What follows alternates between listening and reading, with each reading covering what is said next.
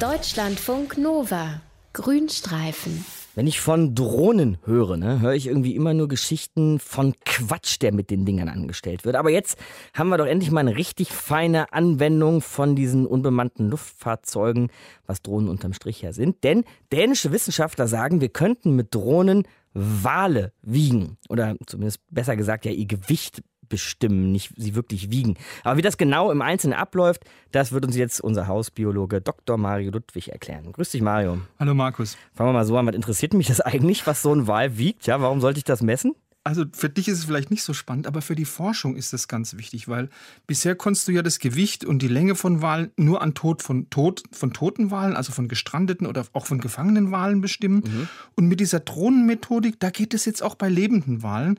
Und da kann man jetzt zum Beispiel rauskriegen, ob jetzt Wale in einem Gebiet genug zu fressen haben, wie schnell so ein junger Wal wächst oder ob sich Stress, also sagen wir mal durch Unterwasserlärm, auch auf das Gewicht von Walen auswirkt. Und dann gibt es noch wirklich einen für die Wale geradezu über überlebenswichtiges Einsatzgebiet für die Drohnenmessmethode. Aha. Überlebenswichtig? Äh, was wäre das für ein Einsatzgebiet? Ja, Wale, die das passiert ja öfters mal, die verfangen sich so in Fischernetzen und sollen dann befreit werden. Und da kannst du jetzt mit dieser neuen Methodik sehr schnell und sehr effektiv das Gewicht von den Walen feststellen. Und dann kannst du sehr gut die nötige Dosis vom Betäubungsmittel abschätzen. Ah, um sie zu betäuben und dann anschließend zu befreien. Genau. Verstehe. Wie funktioniert denn diese neue Messmethode? Also da gab es jetzt mal so einen ersten Versuch dieser dänischen Wissenschaftler vor der Küste von der argentinischen Halbinsel namens Valdez. Da haben die Südkaper untersucht. Das sind Wale, die werden so 18 Meter lang, bis zu 90 Tonnen schwer, also richtig große Wale. Mhm. Und die Wissenschaftler haben jetzt mit Hilfe der Drohnen von 86 Walen, das waren erwachsene Tiere, das waren Jungtiere, das waren auch frisch geborene Wale, aus ganz unterschiedlichen Perspektiven Fotos von diesen Walen gemacht. Und mit Hilfe dieser Fotos konnten sie dann Länge, Höhe und Breite von den Walen ermitteln. Und jetzt hatten die ein bestimmtes Computerprogramm, dann konnten sie mit diesen drei Werten die Körperform und das Körpervolumen von den Walen bestimmen.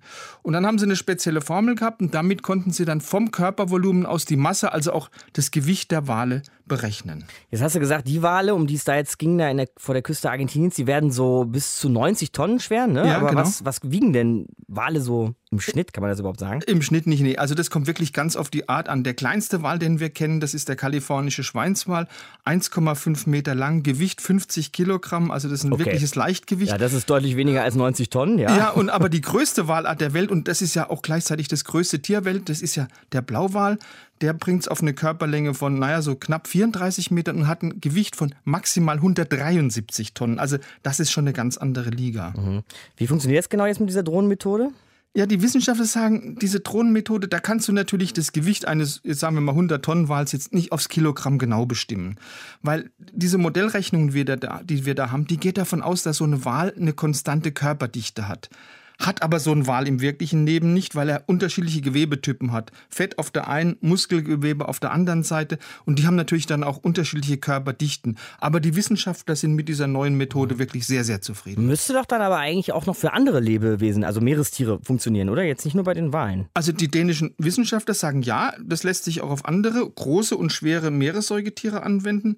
Beispielsweise auf Seeelefanten. So ein Seeelefant, der bringt ja auch bis zu fünf Tonnen auf die Waage. Oh, ziemliches Schwergewicht. Wie ja. sieht es an Land aus? Ich meine, da haben wir auch schwere Tiere, ja? ja? Elefanten, Nashörner oder so. Könnte man das da auch machen? Ja, also Elefanten, wenn wir jetzt auf die Zooelefanten gucken, viele größere Zoos, die haben so spezielle Trittwagen für Elefanten. Das sind, die funktionieren ähnlich wie so eine LKW-Waage.